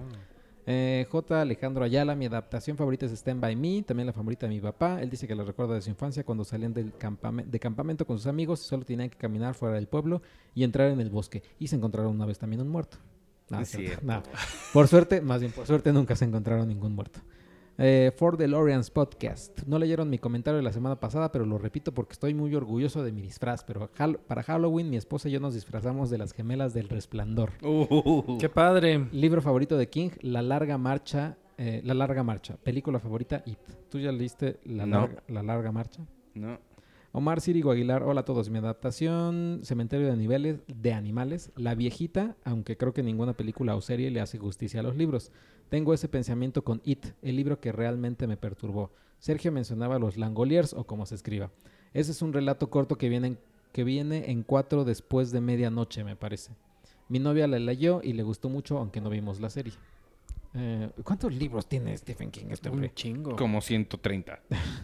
Yael Melgoza. Nadie, absolutamente nadie. Arturo. Así se llama una canción de Hilary Duff. Te quiero, Arturo. ¿Cómo, perdón? Así no cuando- escuché. así, nadie, dos puntos, nada. Absolutamente nadie, dos puntos, nada. Arturo. Así se llama una canción de Hilary Duff. Pues están hablando de Play With Fire, pues es una canción de Hilary Duff. Por cierto, hoy anunciaron que el actor que interpreta a Gordo va a estar en la serie de Lizzie McGuire y las redes enloquecieron, Iván. Tú que No. estabas diciendo No, no, no. que a nadie le interesa No, el regreso de Lizzie McGuire y le quiero preguntar a Checo porque tú vas a empezar con tu sarcasmo. No Pero verdad que cuando verdad que cuando fue el anuncio de la D23 de lo que más la gente estuvo hablando en, en redes sociales fue de Lizzie McGuire. Sí, sí, sí. O sea, ni, ni Star Wars, ni Obi-Wan, que sí tuvo su, su boom con la gente, pero lo que más sorprendió y generó una conversación y el entusiasmo de la gente fue Lizzie McGuire. Ajá. Entonces, Hoy, ¿Ya qué? hoy, es- hoy salió una, esa noticia y nada más nos hace falta Miranda. ¿Cuál es la noticia? Que el- uno de sus amigos, ¿Gordo? en la serie ella tenía dos amigos, uno que se llamaba Gordo y otro que se llamaba Miranda. Ajá. El, el actor que interpreta a, a Gordo va ¿Se, a estar ¿se en la... llamaba el personaje gordo? Gordo, no está gordo, pero se llama Gordo. Gordo. O sea, me Ajá. Gordo. Sí, Ah, ok. Y él va a salir en, en la serie, pero él es chistoso porque él, él nunca, él después de la serie nunca hizo nada más. Y Algo ahora regresa. Bueno, en, en el mundo de la actuación. Y ya. Es todo lo que voy a decir. Eh, Se van a burlar de mí seguramente en los comentarios por dice, pinche intenso y res- loco. respondiendo a la pregunta, mi libro favorito de King es La tienda, que trata de un hombre que llega a un pueblo y abre, Ah, ese lo leí. y abre una tienda. No, leí el comentario. Que misteriosamente vende, vende todo lo que cada ciudadano del pueblo necesita. A mitad, a la mitad del libro, se- el pueblo se vuelve zona de guerra y se pone bien loco. Vale, se, se escucha interesante. Eh, sí, se- ese comentario lo leí y se me hizo bien interesante y nada más para... ¿Cómo se llama él? Se llama uh, Yael Melgoza. Ya él, para que sepas, ya lo puse en mi lista de Amazon y ya lo voy a comprar la próxima vez que compre algo. Porque se ve bien, bueno, ¿Qué? el libro que acaban de mencionar. Perdónenme, no, no puse atención otra vez. Estoy como Penny. El libro de, de La tienda. La tienda. Es un libro de Stephen King. Mi adaptación es Stand By Me, la nueva. Eh, Carrie, ah, la nueva Carrie y espero con ansias Salem Slot. Eh, Arturo Reyes, apenas estoy escuchando el episodio 201, me hicieron sonreír porque recordé cuando del 2003 al 2005 trabajé en un blockbuster aquí en Aguascalientes. Eso facilitó mucho poder comprar la revista en ese periodo. Grandes años de mi vida, gracias por ese viaje en el tiempo. Wow. Mm. Gloria Illescas, wow, no entiendo cuál sería el problema de la female gaze. What the fuck. No, No me acuerdo qué es Yo no me acuerdo cuando hablamos No de, la sé cuál es female, el- de la el- female gaze. Yo creo que durante mm, Doctor Sleep, no creo que durante Doctor Sleep hayamos mencionado female gaze. No sé, es que no me acuerdo del contexto, pero el, el problema de la... fi- No entiendo bien, es que como no me acuerdo del concepto, pero el problema de, de, de female gaze, pues no, no, no es ninguno. El problema es male gaze. O sea, Sí, sí, cuando- sí, male- el male gaze. Sí, Pero pero, no, no- creo que haya problema con el female gaze. Sí, no, yo tampoco, no sé, no, no me acuerdo del contexto. Eh. Viviana Sánchez Trujillo, me encantó la trilogía de Mr. Mercedes. Ah, sí, a mí Y también. la serie también. Sí, también. Eh, y Ignacio Rodríguez, Penny es pocha y nos dice persona de origen mexicano que vive en Estados Unidos. Ya que todo el tiempo mezcla, mezcla el inglés con el español. En este podcast dijo suspension of disbelief, female gaze, you are basically a child. Y anteriormente ha dicho grungy male gaze, por nombrar algunas, y siempre se refiere a retrato de una mujer en llamas como Portrait of a Lady on Fire, la cual es francesa. Sí, pero ¿cómo se- No, Híjole. pero no, pero, pero hold, hold my Hold my British beer. Sí, sí, sí. ¿Por qué? ¿De qué? ¿Qué? Hold my muffin. No, no sé, Checo. No sé si podamos decirlo No, al no, aire. no, no lo podemos decir al aire, pero luego cuando hay quien, hay luego personas que pues es cuando quieres hablar, no sé, cuando dices, ay, vi, viste, mm, no sé, corre la corre, pero no lo dices ni en inglés ni en español, no lo dices en alemán, para, Ajá. para sonarte más acá súper, dices, no, Sí. hay Pero muchos- me pero es perdí que- el chiste No, local. es que hay Es que muchos es- que, hay muchas personas que, por ejemplo, Portrait of a Lady on Fire, la llegan a decir hasta en francés. O sea, Ah. que dices, está bien, pero pues, pues, güey, si aquí le pusieron retrato de una mujer en llamas. Yo quiero ver cómo pronuncian el, el título de Parasite. Pero, pero, eh, si no hablan el, el idioma... Yo creo que es un poco mamón, sí. la verdad.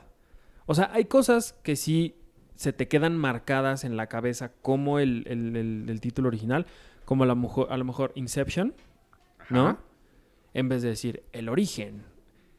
Pero sí decir, o sea, eh, como el, el- el- el- el- no sé, como el, el demostrar como de, es que yo me sé el título en, en original, a mí se me hace un poco mamón. Más si lo estás hablando en un contexto con el público en general, o sea, si lo estás hablando entre tú y tu amigo francés, bueno, pues te vale la pena que digas, mira, se llama así. O a lo mejor no, porque va a decir, este güey lo está pronunciando mal y está de mamón. E- ese era mi punto. Si hablas el, el idioma, no le veo tanto problema. Pues no sé. Yo no soy nadie para decir nada de eso porque yo hablo más en inglés que todos ustedes juntos. Sí, no, bueno, deberían de Entonces- ustedes escuchar. Yo que estoy al lado de Iván y de Penny casi todo el día, todos los días. Luego sí es un poco, este, es, es como estar en la película de Selena, con ellos dos, hablando a tu lado. Entonces, sí, yo no tengo ahí nada, nada que decir. Para mí, nada más me es mucho más fácil. Yo, en cambio, si van a mi lugar, yo como sueño en otro idioma, hablo en lenguas casi, casi que se están muriendo. Sí, tú y Pero- Susana hablan en, en citril. En Cic- citril. No, no citril, güey. Es este. Cicril. Cicril. Citril es. Citril lo inventamos también. Pero hablamos para que para permanecer el lenguaje vivo. Sí. Cindy habla muy bien el, el, el náhuatl. El náhuatl y el creo que el coreano. El coreano. Cindy tiene clases de coreano. No, Cindy habla francés, es lo que habla. Ella sí va Diana hablaba alemán, ¿no? Diana hablaba alemán. Alemán suizo. Ya. Da. Y luego Di- Diana que se enojaba mucho, imagínate cuando se empe- empezaba a hablar en alemán enojada. Era- Siempre era, yo- como Hitler se entera. Yo había dos, dos cosas durante los tres o no sé cuántos años conviví con Diana diario. O tenía yo dos cosas que quería que hiciera y nunca quiso hacer, que era eh, hablarme en alemán y que cantara ópera, porque está entrenada en ópera. Es, es O- estudió ópera. Tejerme una suástica. nunca quiso. Bueno, pero te- está bien. Sí, Bien, pero- si pero- ustedes saben francés y quieren decir le pediré, le, le Ajá. pediré", háganlo. Está bien, presúmanle a la gente. Pero bueno, cada quien. Sí, va, Parasite sí estaría bueno hacerlo. A ver, digan Parasite, el título original en Bong, Parasite. Bong Joon-kong. No, ese es el director. Ching Kong Quack. Chicuarote es como se llamó en Francia y así. Chicuarote. My friend, my, my friend de Microbusero. My friend No the sé, clown. El otro día vi un póster de, de Los Olvidados en, en inglés y era algo así como Los pobres y los infames. o un- una traducción así súper chafa que dije, oye, no, eso sí está peor. Me gusta el de no se aceptan devoluciones y me gusta en inglés. En inglés es instructions, not Instructions included. not included. Está padre. Está que se parece mucho ahorita que lo estoy escuchando al de Viaje en el Tiempo de este. Colin Trevorrow era los- la antes de hacer Ah, Jurassic sí, es cierto. Se llama... Ay, sí, pero es igual. Sí, sí, es sí. muy parecido, no es Instructions not included. Pero es- es algo así. Safety guaranteed. Sí, ¿verdad? Safety guaranteed. Sí. Sí, cierto. Es como advertencia de, em- de paquete. Bueno, ¿qué más? ¿Ya nos vamos? Pues sí, ya fueron todos los comentarios. Ah, pero la pregunta de la semana. Ah, la pregunta de la semana.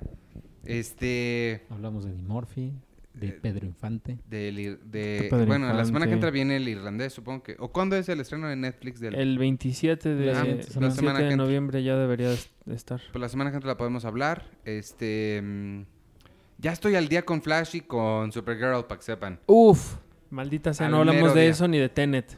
Ya tiene, Ah, Tenet. ya tiene pantalones Supergirl y dice. Wow. Ya tengo pantalones. Antes traía su faldita. Este. Entonces, Mm, mm, mm. ¿qué pregunta del. del- ¿En qué capítulo van de Betty la Fea? porque, porque según el, el- el top 10 de, de Netflix, que Ah, tiene el claro. número uno a la Casa de las Flores, que cada vez que yo veo un tweet de la Casa de las Flores, todo mundo dice que está espantosa. Y cuando ponen, cuando suben Riverdale o Harry Potter. Ajá. Siempre mencionan eso. Eh, Harry Potter. Pero, pe- pero Betty la Fea está también en los primeros lugares. Sí, chico, sí, ¿eh? hay unos está que bien sí. bueno. Rápidos y Furiosos 8 creo que está ahí. Entonces que vean Betty la Fea y que nos digan cuál es su momento favorito de Betty la Fea. Betty la Fea Cuando llega. Ecomoda después de... Ya preguntamos. La el- película favorita de Eddie Murphy. Órale, esa me gusta. Mi película favorita de Eddie Murphy es. Hizo el profesor chiflado. O de Omar Chap... A ver, No. Bowfinger. Bowfinger Bowfinger. es increíble. Órale. Bowfinger. Híjole, yo, yo Sí. diría la del Kinder. ¿Cómo se llama?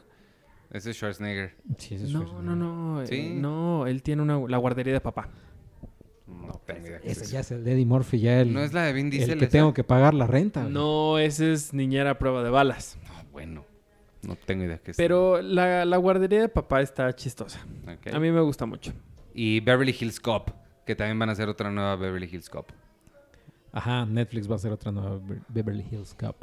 Eh, mira, a mí la que me gustó, bueno, hizo la voz del burro, o sea, el burro creo Shrek que es un cuenta. personaje, es un personaje muy importante, pero creo que con la que más me más me divertí así y demás, pues el profesor chiflado.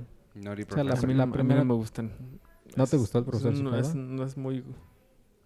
Es lo que habla, hace rato que hablábamos del humor gringo. Son muy grotescos también. Y eso no me, no me encanta. Sí tiene una parte muy, muy, este... ¿Cuál es la palabra? Eh, hay una palabra para ese tipo de humor. Escatológico. Sí, que Jack Black se burla en, en la de, la- una película de guerra, no sé cómo se llama en inglés. Ajá. Eh, Jack Black se burla, es este actor que hace una película de gordos y son Sí. los Faris o no sé cómo se llama. Y son estos trailers falsos que aparecen al Que es lo que tiene mucho Adam Sandler. Sí. sus películas son asquerosas. O los, Wy- o los hermanos Wayans. También. Scary, ¿Quiénes son los hermanos? Scary Ah. Movie. Ah, Todas las movies. A partir de ahí. Y la película se llama Tropic Thunder. Tropic Thunder. Este, bueno, entonces ya vámonos, nos escuchamos la semana que entra. Tienen que decir, tienes que decir que ya fuimos a grabar el otro día Friends en vivo enfrente de una Sí, multitud. Estuvo bien padre. ¿Cuándo lo vas a sacar? Pues no lo sé porque me voy de vacaciones. No, La semana que antes de- entra. No, no manches, sácalo Y- este fin. Y pues voy a ver. No les hagas eso, pobres. No, pero ya está. Es- bueno, grabamos un podcast en vivo en la casa, en- ¿no cómo se llama? La tienda insignia de AT&T, aquí en Polanco, que recrearon el Central Park, que está bien bonito. Está, está padre, ¿no? Está chiquito, pero está está, bonito. está bonito. Galileo y Mazarik. Sí, lo grabamos el, el lunes de puente y a, a pesar de eso y que fue a las 10 de la mañana Y que fuiste al Corona, ¿no? y que fui al Corona, la gente fue, esperábamos como a 30 personas y sí, casi alcanzamos a, a los 30. Estuvo padre, estuvo bien bonito. Y, es y ya lo vas a sacar este lunes. Yay. Eh, Este, yo soy Iván Morales. También pueden escuchar el podcast de Seinfeld y, e Hijos del Averno los viernes. Y me pueden seguir en arroba Iván Morales y en todas las redes sociales de Cine Premier, arroba Cine Premier con la E al final, en Twitter, Instagram, y la Facebook, tienda, en Spotify. Compren sus cosas en Red Panda, su, hagan su súper, este, yet. papelería. No, pero tienen, tenemos coleccionables. Hay los unas, Martí miércoles. Martín miércoles. hay unas cosas bien bonitas de, de Dragon Balls y de otras cosas que trajimos de Comic Con, por ejemplo. Eh, hay unos muñequitos de It bien bonitos. Pueden comprar revistas atrasadas ahí también. Y playeras y gorras y libretas que dicen Cine Premier. Bien bonito está, Hay métanse. unos batiboomerangs, ¿no? Todavía. Ah, sí. Oye, este, la dirección es, espérame, la dirección es elcolecto.com, eso es con doble L, elcolecto con doble L.com y ahí les aparece la, la tienda de Red Panda de Cine Premier. ¿Y? ¿Alguna vez alguien dijo que por qué no grabábamos un, un podcast especial y lo vendíamos? Ah, sí, ese es, ese es uno de... Cuando tengamos la junta de planeación del año que entra, ese es uno de los planes que tengo. Eh, lo spoileo aquí antes de que se los cuente porque ya me hiciste, obligaste a decirlo. estás revelando hoy todos los secretos de las juntas editoriales que tenemos. Tengo, tengo una idea de hacer, pero igual a ver que nos contesten ahí en los comentarios qué tanto les interesaría. Este, hacer eh, podcasts especiales, pon tu Christopher Nolan. Y analizamos todas las películas de Christopher Nolan una por una, o escogemos cuatro o cinco, y les damos una buena repasada a todas, como premium, ¿no? Como episodios premium, que podemos vender por, no sé, 20, 30 pesos. 10 mil pesos. Ah, ¿no? O 10 mil pesos. O los estos de, de, de Lost. De Lost, un Una, de Lost. o una temporada. Una temporada, pues. ¿No? Entonces, sí, cositas así especiales sí, sí quiero hacer. En, en Bandcamp está muy fácil eh, vender eso. Y este. Y ya, estaría, estaría padre para ver Ujú. qué, qué tan, tanto interés hay. Y ya, despídense ustedes. O podemos poner nuestros, eh, este, los datos de nuestra cuenta y ya nos dan dinero nada más así, No, sin hacer ah, nada. No, hay que darles cosas a cambio. Y la, a- y la otra es qué tanto interés habría, que, qué tal que mandáramos a hacer unos USBs especiales que digan Cine Premier, el podcast, así. O que traigan la cara de Arturo. Y este, con, con todos los episodios.